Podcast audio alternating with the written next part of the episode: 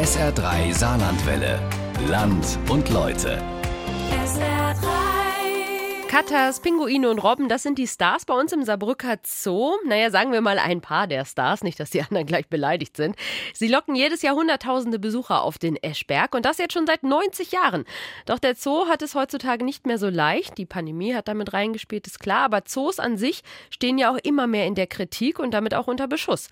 Meine Kollegin Julia Becker hat den 90. Mal zum Anlass genommen, tief in die Welt des Saarbrücker Zoos einzutauchen. Mit Tierpflegerinnen und Pflegern hat sie gesprochen natürlich auch mit dem Zoodirektor und mit anderen Verantwortlichen der Stadt. Und natürlich geht es in ihrem Land- und Leute-Feature heute auch ganz viel um Tiere. Sie waren schon immer dabei im Saarbrücker Zoo und einer sitzt gerade auf meiner linken Schulter. Oh, Hi. ja, jetzt haben Sie. Da ist eine sichere Stelle bei Ihnen, weil so. da traut, sie trauen sich die Mädels nicht hin. Die Katas, eine Lemurenart aus Madagaskar. An den grauen Halbaffen mit den schwarz-weiß geringelten Schwänzen und den putzigen Gesichtern kann man die Entwicklung und die Geschichte von Zoos im Allgemeinen und des Saarbrücker Zoos im Besonderen gut nachvollziehen. Tierpflegerin Marlies Zimmer arbeitet schon seit fast 40 Jahren im Saarbrücker Zoo. Sie hat ihre Ausbildung 1984 hier begonnen und kennt sich bestens aus mit den Katas. Es ist so, dass ich jetzt persönlich fast immer hier bei den Lemuren bin. Mhm. Außerdem noch bei den Seehunden bei der Vorführung mitarbeite, dass die Reinigung des Beckens, Tauchen gehen. Da bin ich noch mit dabei, aber durchaus auch äh, mal bei, im Affenrevier. Aber der Reihe nach. Der Saarbrücker Zoo wird 90 und das ist schon eine Leistung. Denn der Zoo hatte es schwer, schon am Anfang. Er musste zweimal aufgebaut werden. Nachdem er 1932 im Deutschmühlental als Privatzoo gegründet worden war, wurde er während des Zweiten Weltkrieges vollständig zerstört. Gründervater Gustav Moog ließ sich nicht unterkriegen und eröffnete 1950 am Eschberg einen neuen Zoo. Lemuren gab es in beiden Zoos, erzählt der heutige Zoodirektor und Tierarzt Dr. Richard Franke. Sie waren sowas wie Mitbringsel. Also es gab die ersten Lemuren, da gibt es Fotos noch im alten Zoo, am deutsch-französischen Garten. Und dann war in den 50er Jahren, wie der Zoo hier wieder aufgemacht hat, war immer die gute Verbindung zu Frankreich auch. Und Frankreich hat ja auch traditionell eine sehr enge Verbindung zu Madagaskar gehabt. Und dann hatten die Seeleute in Marseille, kamen die an und hatten oft so einen Kater oder so ein Lemur mit als Haustier. Die wurden damals in den 50er Jahren auch noch als Haustiere gehandelt. Hier der Zoodirektor Moog fing dann an mit der konzeptionellen Haltung von Lemuren und Zucht. Bis heute sind sie da und beliebt bei Jung und Alt. Wie viele Tiere sind sie inzwischen auch in einem Kinofilm dabei gewesen, Madagaskar. So wie Nemo, der Clownfisch oder Pippi Langstrumpfs Affe, Herr Nilsson, ist der Cutter inzwischen bekannt als King Julian. Oh, wenn ich King Julian, so heiße ich übrigens, nur noch zwei Tage zu leben hätte, würde ich all das machen, wovon ich schon immer habe geträumt. Das hat sich der Saarbrücker Zoo zu Nutzen gemacht, erzählt Marlies Zimmer. Deswegen hat unser Chef dann, als die neue Cutteranlage gekommen ist, so ein Schild aufstellen lassen. Besuchen Sie King Julian, weil die Kinder alle sofort wussten, um was sich da handelt. Sie geht mit mir zu den Cutters in das Gehege, wie es heute ist. Vor vier Jahren neu renoviert und begehbar für Besuchergruppen. Hier kann man den Tieren, die es nur auf Madagaskar gibt, sehr nahe kommen. Man kann schon sagen, dass sie extrem bedroht sind. Alle Lemurenarten, alle. Es gibt etwa 2000 Cutters in äh, Zoos und es gibt höchstens noch 2000 Cutters auf Madagaskar. Zoos halten die gern, weil sie attraktiv sind, aber auch in großen Gruppen gut zu halten sind. Von daher kommen Cutters relativ häufig in Zoos vor, aber halt 2000 insgesamt auf der ganzen Welt in der Natur, das ist ja fast schon nichts mehr. Ne? Nicht die einzige Attraktion des Zoos. Was nötig ist, damit ein Zoo attraktiv und wirtschaftlich bleibt, weiß die kaufmännische Direktorin Simone Niesing. Ich muss mich halt darum kümmern, dass Geld reinkommt. Mein Arbeitsbereich beginnt praktisch äh, mit der Organisation der Kasse und ähm, geht darüber hinweg, dass äh, die Buchhaltung in meinem Bereich ist. Bin auf der Suche nach Sponsoren, nach, nach äh, Spenden. Ich muss halt praktisch gucken, dass äh, das, was draußen bezahlt werden muss, vorne auch wieder reinkommt. also ich bin Betriebswirtin, aber ich muss ehrlich gesagt sagen, dass halt mein Herz für den Zoo schlägt. Von der Stadt gibt es jährlich rund 2,5 Millionen. Der Rest muss durch Eintrittsgelder, Tierpatenschaften, Spenden und so weiter eingebracht werden. Simone Niesing steht in ständigem Austausch mit Dr. Sabine Dengel. Sie ist die Kulturdezernentin der Stadt Saarbrücken.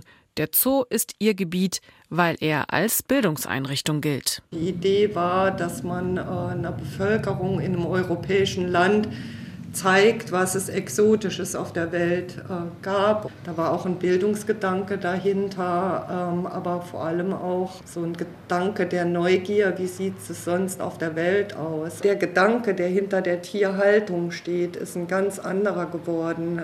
Seit äh, das Artensterben diese Dimensionen angenommen hat, die es eben heute hat, ist es ganz wichtig, dass wir Zoos vor allem unter Artenschutzgesichtspunkten ansehen. Die Stadt möchte und muss den Zoo für Artenschutz und Artenerhalt nutzen und auf Zoopädagogik setzen. Dass wir den Ausbau der Zoopädagogik vorantreiben, das ist für mich natürlich auch sehr wichtig, um die Existenz des Zoos zu begründen. Der Zoo soll für uns auch Impuls sein, dass wir gesellschaftsverändernd wirken im Hinblick auf die Klimaverhältnisse auf dem Globus und von der Bildung für nachhaltige Entwicklung her sollten wir den Zoo auch nutzen, die Kinder anzuleiten, ihr Leben anders zu führen, als man das früher geführt hat.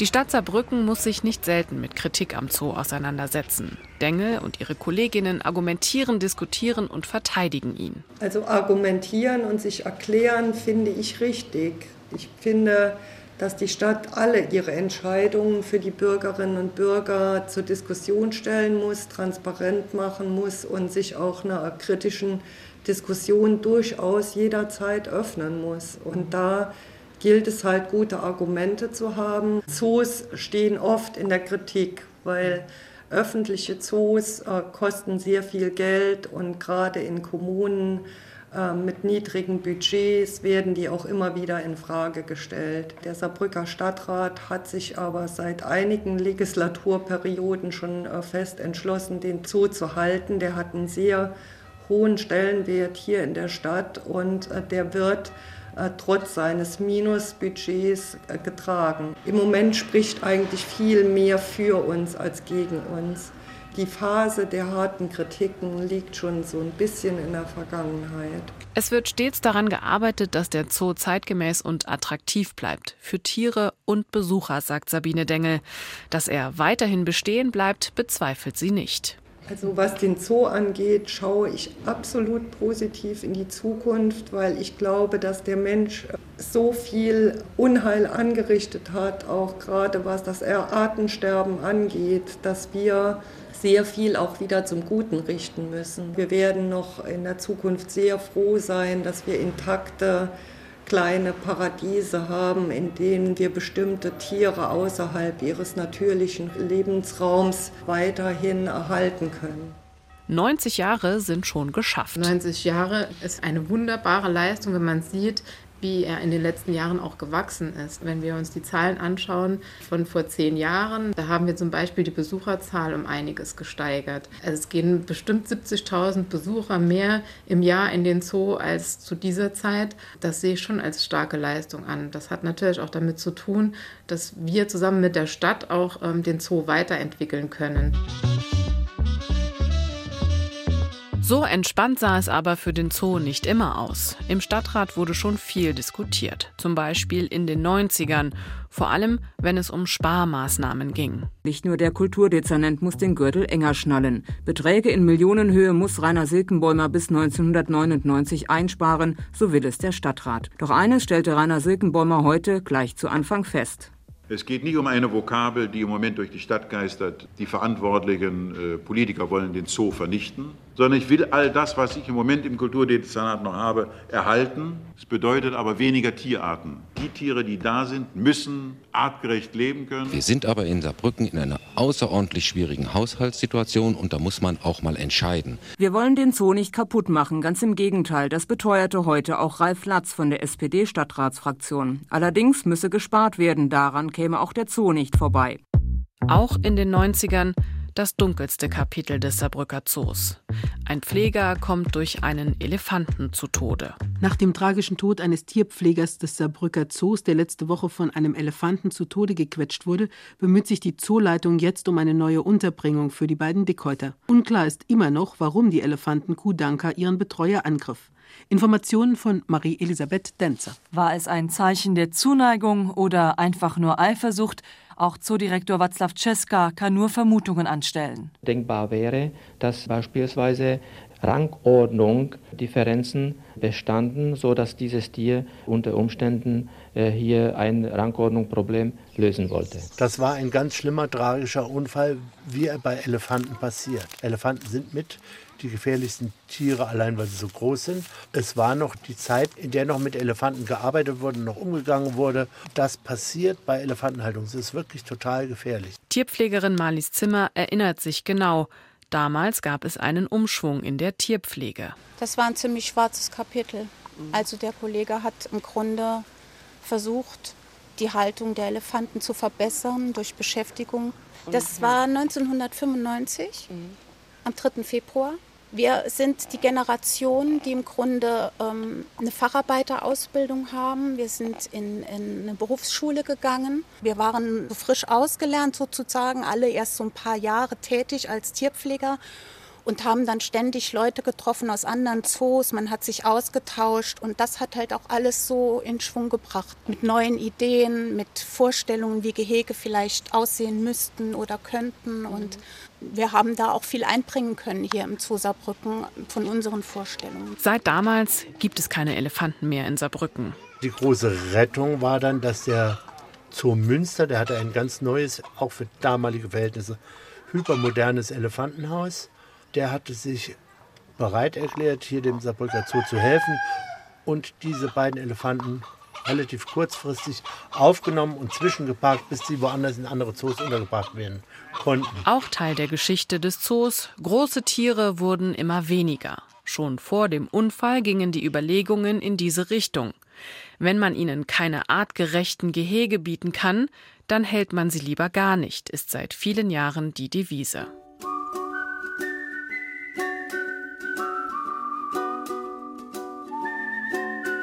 Der Ursprung von Zoos liegt schon lange zurück. Im Mittelalter gelangten exotische Tiere durch die Kreuzzüge und Entdeckungsreisen nach Europa und bildeten die Basis für die Menagerien von Kaisern und Königen. Eine der ersten Menagerien befand sich 1235 im Tower of London. Dort lebten exotische Tiere, auch Elefanten. Richard Franke sagt, Zoos sind immer noch so etwas wie Tierausstellungen, nur geht es mehr um das Wohl der Tiere und nicht mehr nur darum, dass die Besucher ein vergnügliches Erlebnis haben. Und die Tiere werden nicht mehr eingefangen, sondern in der Regel gleich im Zoo geboren oder gerettet, zum Beispiel aus schlechter Haltung, und dürfen bleiben, bis sie sterben.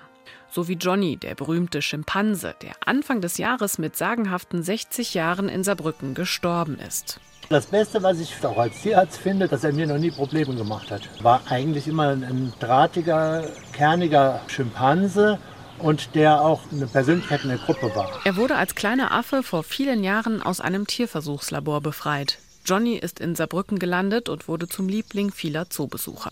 Auch die Seehunde, die es schon seit über 30 Jahren hier gibt und inzwischen nicht mehr aus dem Saarbrücker Zoo wegzudenken sind, wurden aus einer Notfallsituation heraus hierher gebracht. Es ging damals los auch mit Naturschutz, Tierschutz. Da gab es nämlich ziemlich viele Heuler an der Nordsee, also diese jungen Seehunde. Und die mussten irgendwo untergebracht werden, weil die Seehunde damals doch stark bejagt wurden. Und dann waren die Tierschützer damals froh, wenn Zoos da waren, die diese Heuler aufgenommen haben. Das war so der Beginn, ne? weil damals die Seehunde doch sehr bedroht waren. Heute gibt es wieder sehr viel. Die Robben sind auch die Favoriten von Sabine Dengel. Ich habe von dem Xaver, dem Ältesten, schon öfter Küsse bekommen. Und sie gehören ebenfalls zum Revier von Marlis Zimmer. Zu ihrer Pflege gehört es auch, mal abzutauchen, um das Becken zu säubern. Der Saarbrücker Zoo bildet Tierpfleger und Pflegerinnen aus. Der Beruf ist beliebt, vielseitig und nicht einfach zu erlernen. Das ist jetzt nicht nur Scheiße wegwischen. Das ist, nee, nee, nee, das ist wirklich sehr komplex und wir machen ja auch Prüfungen hier Es gibt so einen Prüfungsverbund mit den Zoos der Umgebung. Da sind also wir dabei und Neunkirchen und Worms, Landau sind sieben Zoos. Kaiserslautern, wir hatten jetzt gerade vor kurzem hier im Zoo Abschlussprüfung neun mhm. Kandidaten und da wird relativ viel gefragt. Kundenbetreuung, Tiertransport, Futterküche, Terroristik, Aquaristik. Da muss schon einiges zusammenkommen. Früher, erzählt Tierpflegemeister Harry Weisgerber, er ist schon seit über 40 Jahren hier, ging es mehr ums Füttern, weniger ums Kümmern. Was ich gelernt habe, das ist heute schon lange überholt. Das sind schon krasse Gegensätze, auch in der Fütterung, in der Haltung. Tiere müssen auch beschäftigt werden. Früher war es so, auch bei mir in der Lehre, ich habe morgens Tierpflege gemacht, irgendwo was sauber gemacht, Futter gemacht und mittags war ich auf der Baustelle irgendwelche Pfosten entrosten, irgendwas streichen, Beton machen. Heute geht es mehr darum, die Gruppen zu beobachten, zu spüren, wie es den Tieren geht, was sie brauchen, ihnen Beschäftigungsmöglichkeiten zu bieten. Aber der Job bedeutet auch immer noch anpacken. Vielleicht kommt das manchmal in Filmen falsch rüber. Wir sind ja nicht so die Streichler, die sonst im Grunde fast nichts machen, sondern im Grunde besteht schon fast der ganze Tagesablauf darin, dass man Arbeiten verrichtet. Ich denke, dass es ein sehr beliebter Beruf ist. Das zeigen auch die Bewerbungszahlen. Aber er ist natürlich auch ein bisschen immer wieder hinterfragt. Das ist klar. Es gibt auch Besucher, die höre ich manchmal so sagen, wenn sie da vor den Gehegen stehen, ach die armen Tiere. Aber das wird immer seltener. Ich weiß es ja jetzt, weil ich fast 40 Jahre in dem Beruf arbeite. Wir haben es kontinuierlich fortentwickelt. Sowohl die Gehege sind wesentlich besser und größer geworden. Auch die Kenntnisse über die Tiere sind natürlich mehr als vor 40 Jahren. Im Saarbrücker Zoo trifft man zu jeder Tages- und Jahreszeit Besucher an. Familien, Tierbeobachter, Hobbyfotografen, Pärchen spazierende Menschen, jung und alt. Es ist sehr weitläufig und man hat das Gefühl, um die Tiere wird sich sehr gut gekümmert. Ich komme von München und das ist halt hier familiärer. Also ich bin ja Erzieherin, wir waren auch öfters mit den Kindern hier und äh, lohnt sich auf jeden Fall immer wieder. Ja, ich finde, wenn die Tiere wirklich genug Platz haben und gut gepflegt werden und man auch sieht, dass es denen gut ist, dann finde ich das in Ordnung. Aber generell, hm, schwieriges Thema auch. Ne? Wir sind aus Frankreich und wir kommen öfters hierher mit den kleinen Kindern. Ja, riesengroß sind die Gehege nicht. Ne? Schöner geht auf jeden Fall. Für die Kinder ist es halt sehr interessant. Ne? Ja, die Affen. Ja. Waren viele Affen. Ja. Doch, war schön. Hat, hat entspannt, entspannt. Mein Lieblingstier ist ein Pferd. Ich glaube, die Reptilienabteilung. Bei den Flamingos. Mein Lieblingstier ist ja der rote Panda. Zoos haben wieder ein besseres Image, weil es mehr um die Tiere geht als um die pure Unterhaltung der Besucher. Wie wichtig das ist, zeigt sich derzeit in Neunkirchen. Der Zoo plant eine Art Fuchsjagdanlage und ist deshalb bei Tierschützern wieder stark in Kritik geraten.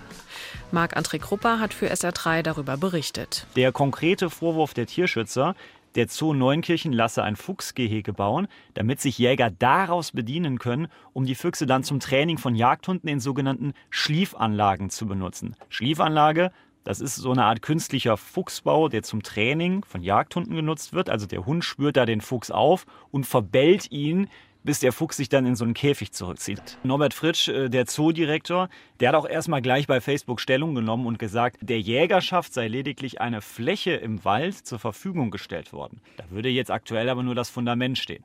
Für Tierschützer ist es aber eben trotzdem problematisch, weil die sagen, dass der Zoo dadurch mehr oder weniger duldet, dass Jäger die Füchse ja, nennen wir es mal, missbrauchen, um dann ihre Hunde abzurichten. Tier- und Artenschutz ist heute die wichtigste Aufgabe von Zoos. Der Saarbrücker Zoo hat vier spezielle Artenschutzprogramme. Wir unterstützen vier Artenschutzprojekte aktiv von Tieren, die wir hier auch im Zoo halten, dass wir so, ein, so, so eine Verbindung haben. Der Drill haben wir hier eine Zuchtgruppe, die gibt es nicht sehr oft. Die Humboldt-Pinguine, die Gorillas und das ist in Frankreich, in Mulhouse, stationiert die Limuren. Die Gehege werden so gebaut, dass die Tiere möglichst viel Platz haben und artgerecht leben können.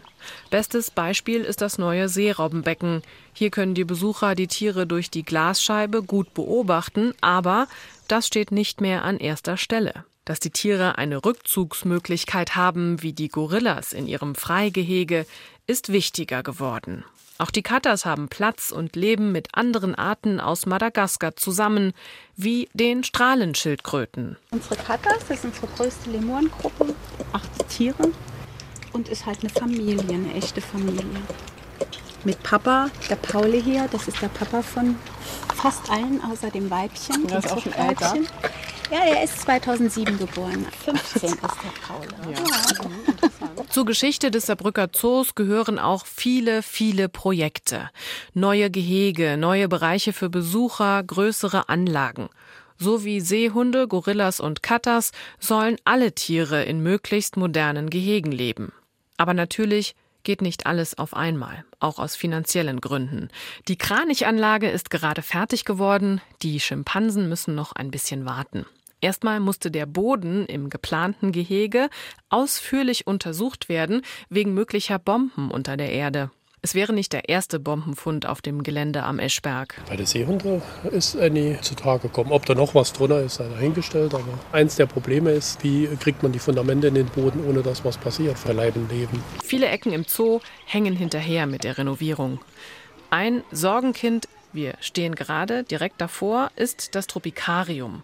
Zuhause für Reptilien und Insekten. Es wurde zwar 1955 nach neuestem Standard gebaut, ist inzwischen aber eine echte Energieschleuder und nicht mehr zeitgemäß. Sinnbildlich für die Entwicklung des Zoos. Dieses Tropikarium, wo jeder schreit, es ist völlig überaltert, war damals eines der modernsten Terrarienhäuser mit nach den allermodernsten Gesichtspunkten gebaut die es vorher nicht gab. Simone Niesing weiß, was zu tun ist, aber einfach wird es nicht. Da muss auf jeden Fall energetisch ein Wandel vollzogen werden.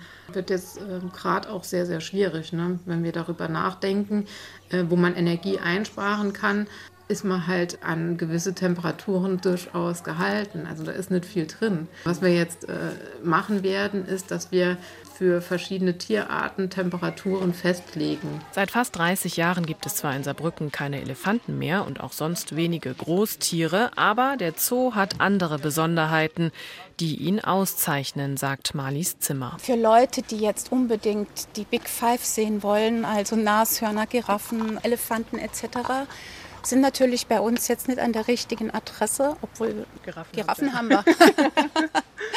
Aber wir haben halt doch interessante Tiere, also verschiedene Arten und auch die Art, wie wir sie halten, finde ich persönlich, äh, wird immer besser. Also wir geben uns viele Mühe, die Tiere, die schon bei uns leben, diese ähm, Gehege zu verbessern, was ich wirklich sehr mag an unserem Zoo. Und alle schwärmen vom Nachtzoo. Es war auch mein erstes Revier tatsächlich im Afrikahaus. So, verstehe, ja. Das waren die Erdferkel. Damals hatten wir noch Lemuren sogar im Nachtzoo. Dann gab es Quastenstachler und Mausmakis. Unser Nachtzoo ist was wirklich total Besonderes. In den 80er Jahren wurde das Afrikahaus erbaut, war auch damals hochprämierter Bau von der Architektur her. Auch das würde man heute anders bauen, schon allein wegen der Energie. Und damals war dieser Nachtzoo der Hit. Wer konnte, hat einen Nachtzoo gebaut. Was auch gut war, man sieht sie nicht mehr viel. Der Nachtzoo. Auch eine meiner ersten Erinnerungen an den Saarbrücker Zoo. Und auch diese besondere Abteilung ist ein Beispiel dafür, dass Teile des Zoos mal mehr für Menschen gebaut wurden als für die Tiere. Und das war damals ne, für die Zoofeste, die waren noch ganz groß. Da war dann richtiger Tresen, ne, der wurde nur selten benutzt. Es sind noch so so ein paar Tapetenteile sind noch zu sehen, wo dann der Mond aufgeht und so, solche Fototapeten. Mhm. Das war die, die Zoobar. Das waren noch die Zeiten der Nacht der Flamingos. Da waren 3000 Leute, das war richtig voll. Heute wird immer noch großen Wert darauf gelegt, dass die Menschen sich im Zoo wohlfühlen noch mehr aber darauf, dass sie gut informiert sind. Was eine ganz große Stärke des Saarbrücker Zoos in der Zukunft sein wird, ist, dass wir hier auch neue Akzente in dem Bereich Zoopädagogik äh, schaffen werden. Da sind wir im Moment auch dabei, ein neues Programm aufzulegen. Die Kinder, die in Saarbrücken groß werden, gehen äh, durch alle städtischen Bildungseinrichtungen, auch in den Zoo und die Idee ist, dass sie dort altersgerechte Bildungsangebote vorfinden. Vor allem die Kinder sollen bedrohte Arten wie die Katas kennenlernen, Bescheid wissen, warum Zoos wichtig sind.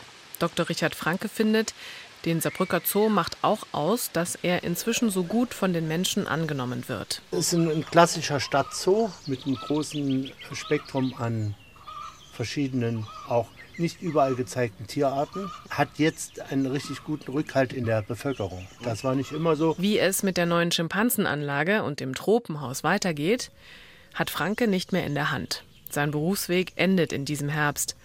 Als Saarbrücker hat er natürlich eine besondere Verbindung zum Zoo am Eschberg. Meine Großmutter lebte hier am Zoo und alle 14 Tage sind wir hier in den Zoo gegangen als Kinder. Nach vielen Stationen weltweit ist er dann daheim gelandet. Ich war erst in Berlin am Zoo, ne? aber dann kam die Wende, dann hat sich dort auch viel geändert. Da war Wohnraum sehr teuer geworden. Ja, und dann war es irgendwann mal back to the roots. Erst war er der Tierarzt des Zoos.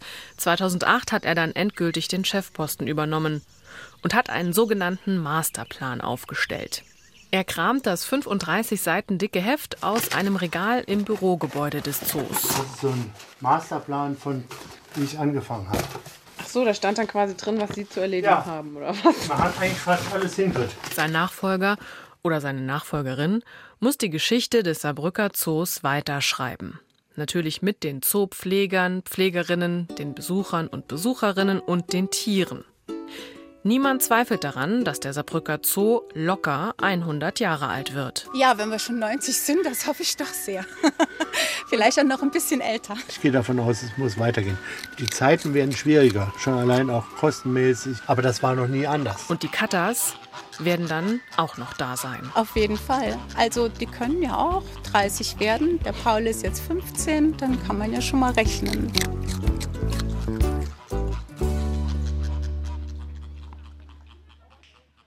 Na dann guten Appetit. Der Saarbrücker Zoo wird 90 und meine Kollegin Julia Becker hat ihn dafür besucht.